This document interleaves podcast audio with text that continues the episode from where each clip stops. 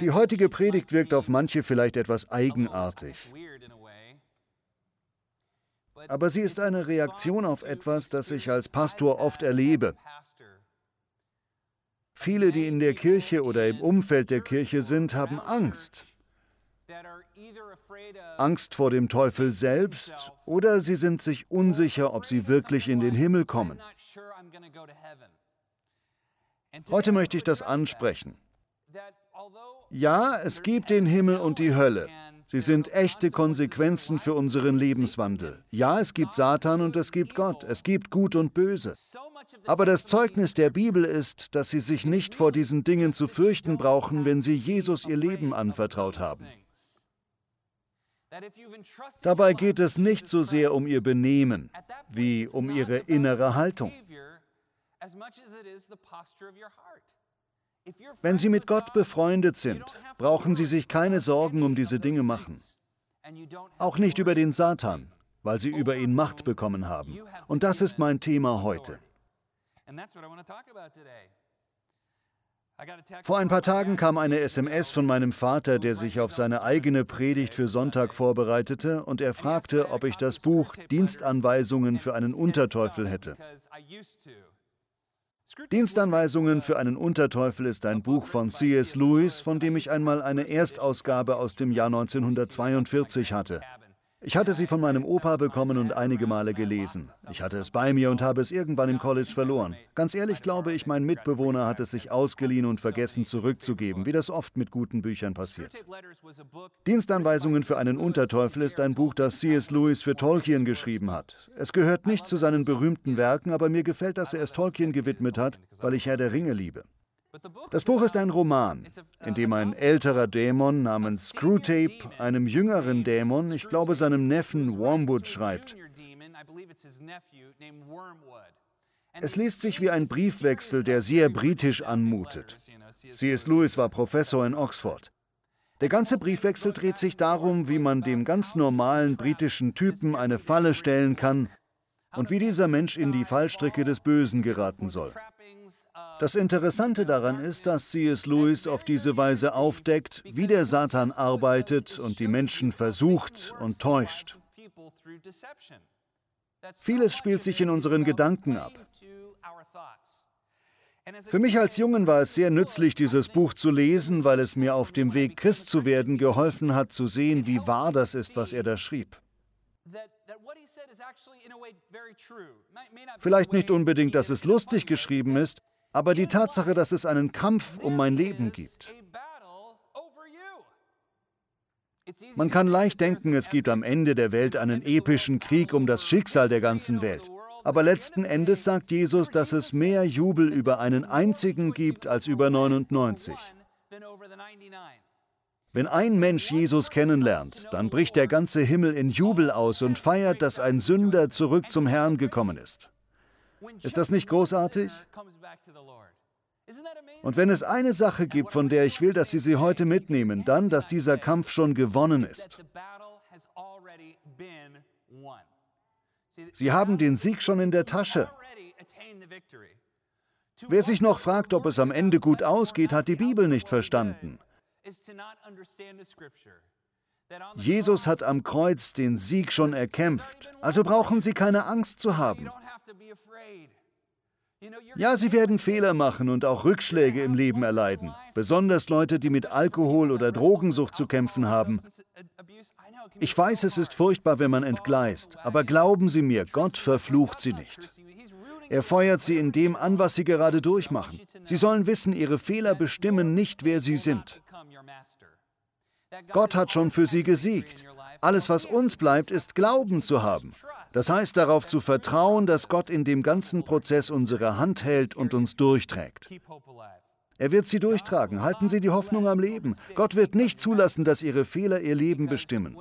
Was auch immer gerade Ihr Leben im Griff hat, er hat das schon vor 2000 Jahren besiegt. Das ist die gute Nachricht. Das ist das Evangelium. Heute werde ich über Satan sprechen und darüber, wie wenig Macht er tatsächlich über Sie hat. Sie brauchen sich nicht vor ihm zu fürchten. Sie brauchen ihn nicht einmal anschauen. Stattdessen sollen sie auf Gott schauen. Im ersten Buch Mose liegt die Welt bei ihrer Schöpfung im Chaos. In dieses Chaos pflanzt Gott einen Garten, der Ordnung bedeutet. In diesem Garten ist alles lebendig und kraftvoll. Adam und Eva kennen keine Scham. Sie sind völlig nackt. Sie lieben einander. Sie pflegen eine absolute und intime Freundschaft miteinander und mit Gott. Und es fehlt ihnen an nichts. Sie haben vor nichts Angst. Das Leben ist großartig, wie im Himmel. Sie haben Gemeinschaft miteinander und mit Gott und wie sonst auch alles gibt ihnen Gott die Wahl, sich gegen ihn zu entscheiden. Man kann niemand wirklich lieben, wenn man dazu gezwungen wird. Wer von einem Roboter geliebt wird, wird nicht wirklich geliebt. Wenn ich Hannah bitte, mich zu küssen und sie tut es, dann ist das echte Liebe. Wenn ich sie aber mit einer Pistole bedrohe und sage, küss mich, dann ist das keine echte Liebe. Mit der Pistole einen Kuss einfordern zählt nicht, das ist Betrug. Aus diesem Grund setzt Gott den Baum in den Garten, damit Adam und Eva die Wahl haben, Gott zu verlassen, wenn sie das wollen. Die Schlange taucht im Garten auf und sagt zu Eva, Warum isst du diese Frucht von dem Baum dort nicht? Und sie sagt, nun, der Herr hat gesagt, wir dürfen das nicht. Er hat uns alles andere gegeben, aber diese Frucht darf ich nicht essen. Und dann kommt der berühmte Satz, hat Gott das wirklich gesagt? Und natürlich antwortet Eva, und ich bin stolz auf sie, ja hat er, das hat er gesagt. Die zweite Attacke, die Satan auffährt, ist, na, weißt du warum? Er will nicht, dass ihr seid wie er. Er will nicht, dass ihr wisst, was er weiß. Und in der Bibel steht dann, die Frucht sah verlockend aus und würde sie klug machen, als wäre in der Frucht Weisheit. Das hat sie verführt. Wir kennen die Geschichte.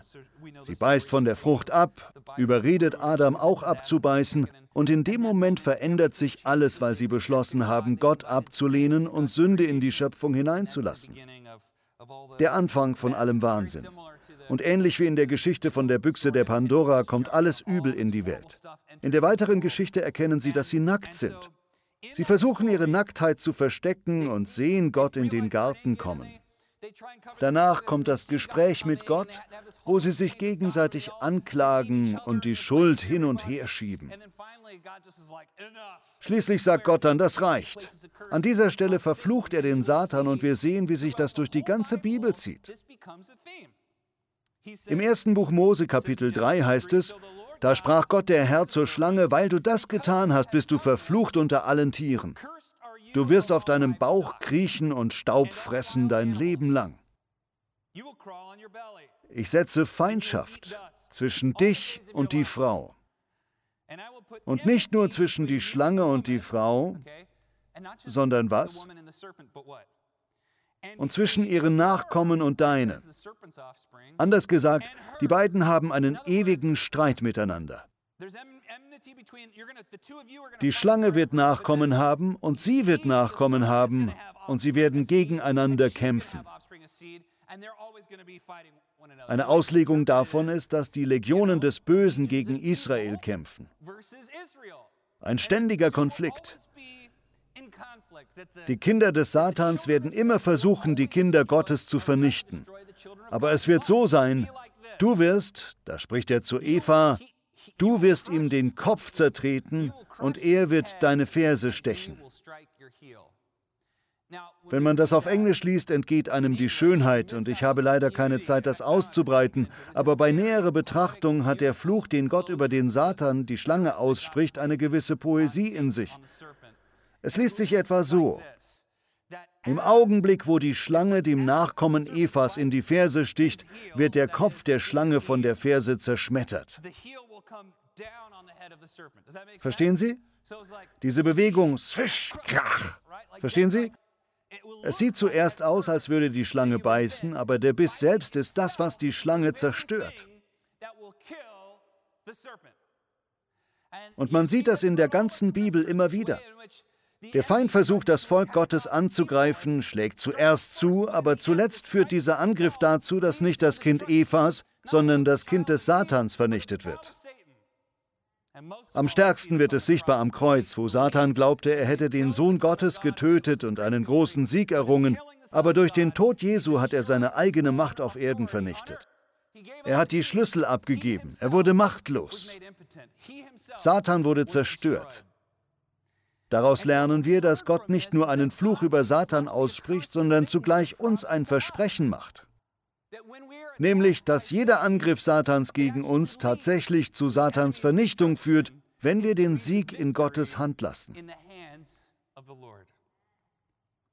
Ich finde es interessant, darüber zu reden.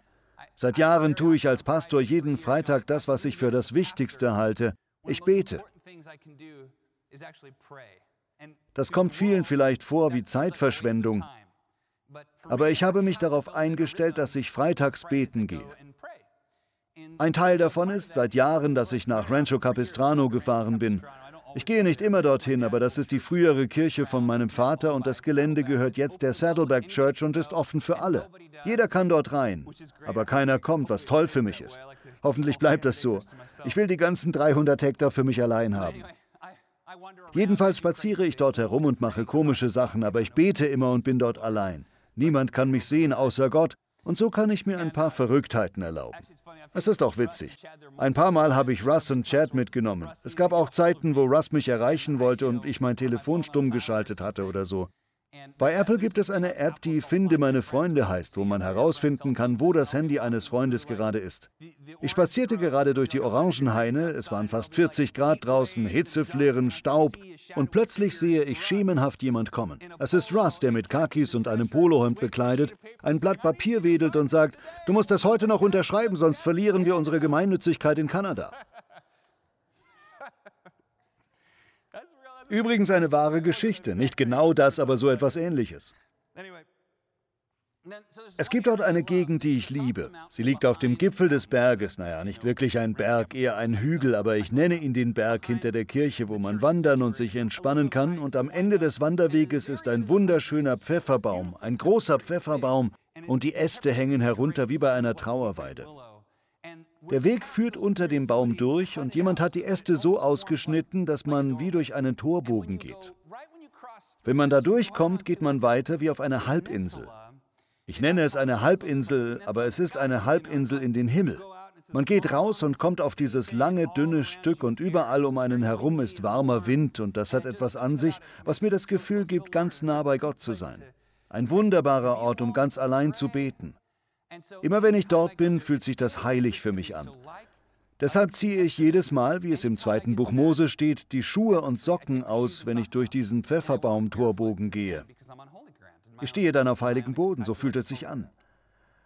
Eines Tages bin ich spazieren gegangen und war schon fast am Ziel. Manchmal ist Gras und Gestrüpp da und es gibt ein Schlangenproblem auf der Ranch, Klapperschlangen. Sie sind überall.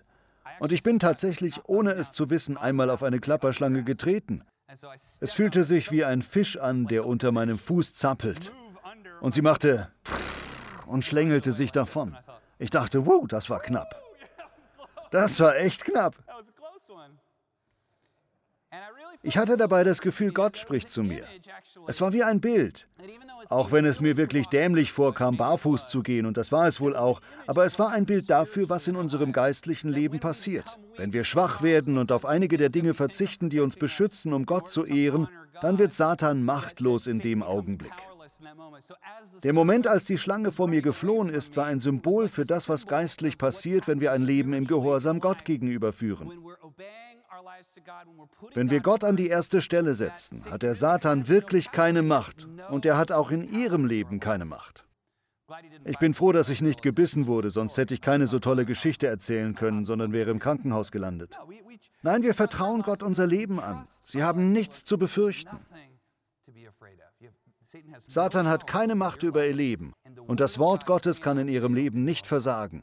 Wir sehen überall in der Bibel die Schlange, der der Kopf zertreten wird. Es gibt eine berühmte Geschichte von diesem bösen Hauptmann Sisera, der im Buch der Richter vor der Armee von Deborah flieht. Als er denkt, er sei sicher, legt er sich zum Schlafen und Jael, die Frau von Heber, durchbohrt seinen Schädel mit einem Zeltpflock.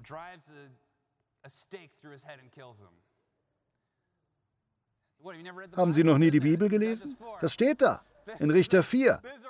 Das ist ein Gemälde davon aus der Renaissance. Diese Dame sieht nicht wie jemand aus, der im Nahen Osten im Jahr 1000 vor Christus in der Wüste lebt, aber das hier ist ein Bild davon, von Vermiglio. Ein berühmtes Gemälde. Es hängt, glaube ich, im Hermitage Museum. Jedenfalls eine berühmte Geschichte und als jüdischer Leser der Bibel erkennt man wieder eine Frau, die dem Bösen den Kopf spaltet. Richtig? Ein klares Symbol, Eva, die den Satan zertritt. Ein weiteres berühmtes Bild davon in der Bibel ist David, der Goliath besiegt. Goliath, das habe ich schon einmal erzählt, ist das biblische Symbol für Satan. Man sieht die 666 in dem Text in seiner Rüstung und so weiter. Was passiert, als David ihn niederstreckt? Der Stein bleibt im Kopf von Satan, also Goliath, stecken, und natürlich sieht man ihn auch da. Und um noch einen draufzusetzen, schlägt ihm David auch noch den Kopf ab. Das ist übrigens ein Bild von Michelangelo, das in einer Ecke der Sixtinischen Kapelle im Vatikan zu sehen ist. Falls Sie da mal hinkommen, sehen Sie sich das an. Es ist sehr, sehr schön. Dieses Bild davon, wie der Kopf Satans zerschmettert wird, findet sich bei allen Propheten, Jeremia, Jesaja, den Psalmen und so weiter.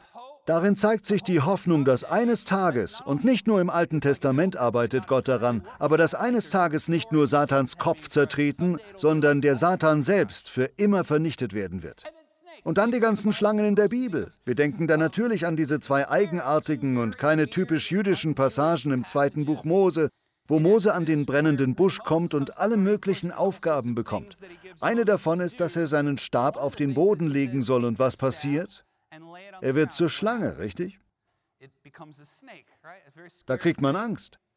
Erinnern Sie sich, die Schlange ist nicht nur das Symbol für Satan, sondern auch eines der Symbole, das die Ägypter anbeten, eine Kobra. Wenn man sich heute die Pyramiden ansieht, sieht man dort Hieroglyphen von Kobras. Richtig übertragen bedeutet das, schlag als erster, schlag hart, keine Gnade. Einer hat's verstanden. Wie auch immer, das ist ein Popkulturwitz. Jedenfalls beten sie die Kobra an. Es gibt einen Kobra-Kult und man findet überall diese Bilder. Und dann kennen Sie ja die Geschichte, wo Mose und Aaron vor den Pharao kommen und ihre Stäbe hinlegen. Und Sie wissen, jeder hat seinen eigenen Stab.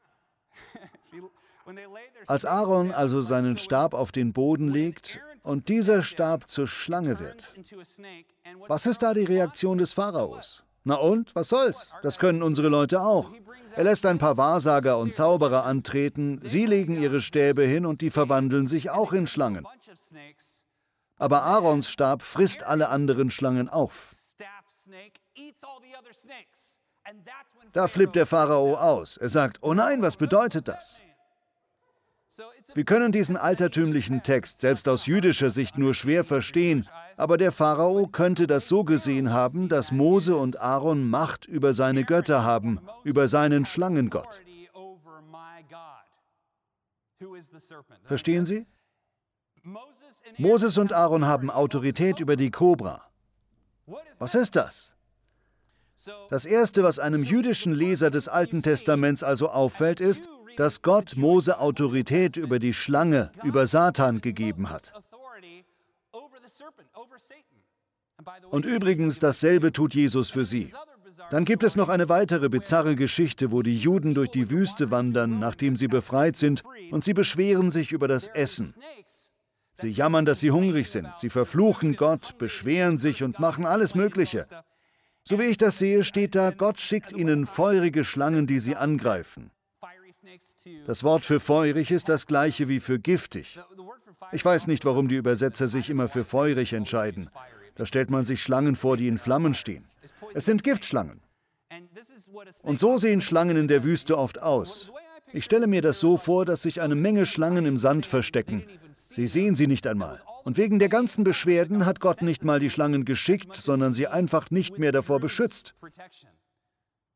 Keine Ahnung. So sehe ich das. Die Bibel sagt, er schickte Schlangen, aber ich sehe das so. Aber dann kommt der eigenartige Teil. Mose betet zu Gott um Vergebung und Gott gibt Mose die Anweisung, eine bronzene Schlange zu machen, sie auf einen Stab zu setzen und hochzuhalten. Dann sollen die, die von einer Schlange gebissen wurden oder Angst hatten, auf diese Schlange sehen und sie werden von der Vergiftung geheilt oder eben nicht mehr angegriffen. Diese bizarre Stelle ruft beim Volk mit all den Geboten gegen Götzendienst einiges Unbehagen hervor. Aber denken Sie daran, da steht nichts davon, sie anzubeten. Da heißt es nur, seht sie an. Es gibt einen Unterschied. Anbeten heißt sich verneigen, aber anschauen heißt es betrachten, eine Botschaft begreifen. Was ist die Botschaft, die Gott denen schickt, die sie ansehen? Ein Jude würde das nicht so interpretieren, aber als Christen haben wir das schon immer so ausgelegt. Der berühmte Künstler James Tissot macht das ganz deutlich. So sieht das Bild aus. Haben wir das Bild? Es ist das Kreuz. Viele große Bibelkommentatoren sagen, das ist eine messianische Prophetie, die im Grunde besagt, dass Satan, die Schlange, eben das, was uns schadet, stirbt. Sie haben damit Autorität über das, was ihnen schadet. Was ihnen schadet, ist tot. Es liegt unter Gottes Macht und Krone. Und um noch mehr zu sagen, ist es Jesus am Kreuz, der genau das erreicht. Die Schlange, die Jesus angreift und ihn kreuzigt, beißt ihn in den Fuß, aber bam, er zertritt ihm den Kopf und alle Macht des Satans über ihr Leben ist zerstört.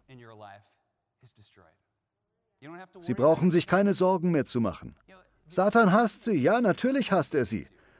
Satan hasst sie so sehr, weil Gott sie so sehr liebt. Der einzige Weg, wie Satan Gott schaden kann, ist, indem er seinen Kindern schadet. Und Satan kann ihnen nur dann schaden, wenn sie ihm glauben. Er ist ein Betrüger, ein Täuscher. Und das weisen wir zurück. Wenn Sie wollen, dass Satan aus Ihrem Leben verschwindet, sagen Sie es ihm einfach. Sie haben Autorität, Sie haben die Macht. Jesus sagt im Lukasevangelium Kapitel 10, schlagen Sie die Stelle gerne mit mir auf. Im Lukasevangelium Kapitel 10, Vers 18 sagt Jesus, ich sah den Satan vom Himmel fallen wie einen Blitz. Ich habe euch die Macht gegeben, auf Schlangen und Skorpione zu treten und alle Macht des Feindes zu besiegen. Er meint da nicht buchstäblich Schlangen und Skorpione, das ist ein klares jüdisches Bild für Satan. Ich habe euch Autorität über Satan gegeben. Das sagt er so direkt. Ich habe euch alle Macht über den Feind gegeben und nichts wird euch schaden. Das ist etwas, das wir im Herzen behalten können. Sie brauchen sich um diese Sachen keine Sorgen mehr zu machen. Sie können darauf vertrauen, dass Gott schon den Satan besiegt hat. Es ist schon erledigt und wir können darauf vertrauen. Und in diesem Wissen leben wir. Darauf vertrauen wir. Es ist interessant. 2007 bekam mein Opa in der Crystal Cathedral einen Anruf von Evil Knievel. Wenn Sie nicht wissen, wer Evil Knievel war, sind Sie zu jung. Er war ein berühmter Draufgänger, der in den 60er, 70er und 80er Jahren verrückte Stunts machte. Er war unglaublich reich und super berühmt. Er hat eine herrliche Geschichte erzählt, wie er eine Lebensversicherung abschließen wollte und keine bekam. Jedenfalls rief er zum Ende seines Lebens hin meinen Opa an und erzählte ihm, er sei zum Glauben gekommen und wollte seine Geschichte erzählen. Und mein Opa lud ihn ein. Das Interview, das eigentlich auf sechs Minuten geplant war, wurde am Ende 20 Minuten lang und hatte unglaubliche Auswirkungen. Nach seinem Zeugnis ließen sich über 800 Leute taufen. Viele kamen zum Abendmahl und viele wurden gerettet. Es war ein unglaubliches Zeugnis. Ich möchte mich vorab schon für die Beleidigung entschuldigen. Er nennt Satan den Fürst der Normandie. Aber hören Sie mal.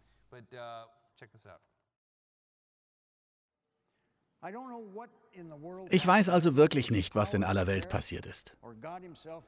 Ich weiß nicht, ob es die Kraft der Gebete war oder Gott selbst. Aber es hat mich erreicht, während ich die Straße herunterging oder schlief. Es war einfach so. Die Kraft Gottes in Jesus Christus hat mich ergriffen. Sie hielt mich fest, und zwar so stark, ich kann es nicht beschreiben. Ich wurde zu einem Menschen, der erfüllt ist, erfüllt vom Christsein. Plötzlich glaubte ich an Jesus Christus. So war es. Ich glaubte ihm. Ich weiß einfach nicht, was mit mir passiert ist. Ich stand aus dem Bett auf. Das war in der zweiten Nacht in Daytona. Ich stand auf, aus dem Bett und sagte, Teufel, du Dreckskerl, verschwinde hier, ich werfe dich aus meinem Leben. Ich stand auf dem Balkon meines Hotelzimmers und sagte, ich nehme dich und werfe dich auf den Strand. Du bist tot und verschwunden. Ich will dich nicht mehr in meiner Nähe haben. Ich tat alles Mögliche. Ich ging auf meine Knie und betete, dass Gott mich in seine Arme nehmen und mich nie, nie, nie mehr loslassen würde. Ich war einfach überwältigt von dem Geist des allmächtigen Gottes.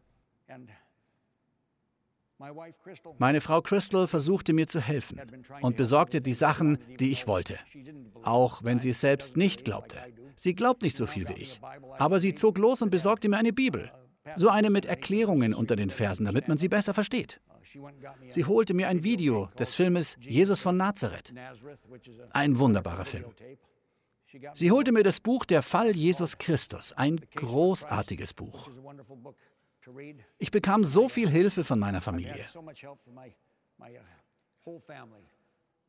Ich weiß, dass es mehr im Leben gibt als das, was ich hatte. Ich habe ein Buch geschrieben, es heißt Evil Ways. Darin schrieb ich, ich hätte ein besseres Leben geführt als jeder König, Präsident oder Prinz. Blödsinn. Ich hatte Jesus Christus nicht in meinem Leben. Ich redete von den vielen Rolls-Royce, die ich hatte. Fünf davon. Die Ferraris, die ich hatte. Auch fünf. Die Lamborghinis und die zwei Privatjets. Ich ließ sie nebeneinander herfliegen, sodass ich im einen sitzen und meinen Namen auf dem anderen lesen konnte. Yeah. Evil Knievel. Mein Vater sagte, wen willst du beeindrucken, wenn du auf 12.000 Meter Höhe mit knapp 1.000 Stundenkilometern fliegst? Kauf dir lieber einen Truck und fahr über den Freeway damit. Die Diamanten, das Gold, die Rennpferde und die Frauen und die Partys. Ich sage Ihnen was, ich war ein Sünder. Sie sehen einen richtigen Sünder, aber das ist vorbei. Sie sehen jetzt keinen Sünder mehr.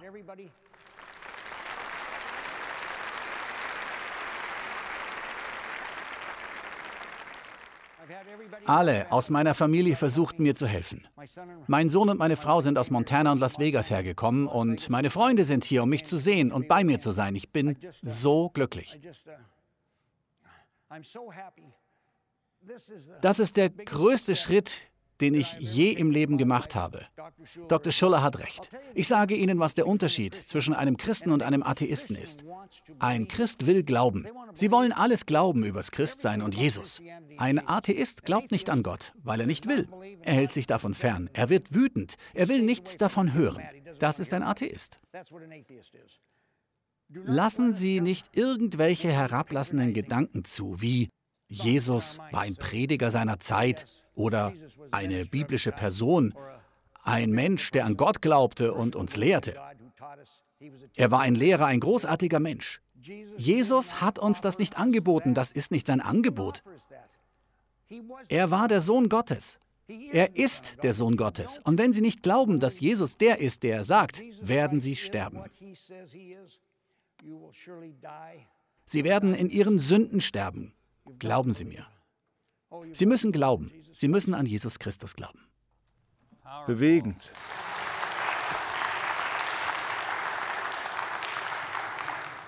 Was für mich hervorsticht, ist die tiefe Abscheu, die er gegen den Satan hat. Er beschreibt, wie er am Ende seines Lebens gesehen hat, welche Macht Satan in seinem Leben hatte und wie er als Teil seiner Bekehrung zu Satan sagte, verschwinde aus meinem Leben. Der andere Teil war Bedauern darüber, was er trotz Reichtum und Spaß und allem Ruhm und Ehre verpasst hatte. Er freut sich darüber, dass er gerettet ist und ist begeistert, dass er in den Himmel kommt, und tatsächlich ist er nur wenige Monate danach an einer Lungenerkrankung gestorben. Ich weiß nicht, ob Sie das wussten. Man sieht, dass er schwer Luft bekommt. Jedenfalls bereut er seine Sünden trotz allem, was er hatte und sagt, ich wünschte, ich hätte Jesus Christus mein ganzes Leben lang gekannt. Das höre ich heraus. Und er sagte den Leuten, wartet nicht, kommt heute und jetzt zu Jesus. Und das ist auch meine Botschaft an Sie. Wenn Sie noch unentschlossen sind, hören Sie dieses Zeugnis. Sie brauchen ihr Leben nicht mit Bedauern zu beenden. Sie können heute Jesus kennenlernen. Und ebenso dürfen Sie wissen, dass Gott nicht zulassen wird, dass Sie von dem, was Sie gerade durchmachen oder von Ihren Fehlern beherrscht werden. Gott feuert Sie immer an und hat den Sieg in Ihrem Leben schon errungen. So viel davon, wie Sie weitergehen und vorankommen, hängt davon ab, dass Sie verstehen, dass der Sieg Ihnen schon gehört. Sie dürfen darauf vertrauen und wissen, dass Gott auf dem Weg von hier in den Himmel an ihnen arbeiten wird und sie dorthin bringt, wo sie sein sollen. Ich bin stolz auf sie. Sie machen das besser, als sie glauben. Vater, wir bitten dich im Namen Jesu, dass du uns hilfst, tiefer und umfassender zu verstehen, was es heißt, Autorität über die Finsternis zu haben damit wir ohne Furcht und Sorgen leben können, weil wir wissen, dass unser Leben Jesus Christus gehört und wir im Himmel zu Hause sind. Danke Gott, dass du uns liebst und uns vergeben hast. Danke, dass du dem Satan den Kopf zertreten hast, als er deine Ferse beißen wollte. Danke, dass du den Sieg behältst. Wir lieben dich, Herr. Im Namen Jesu. Amen.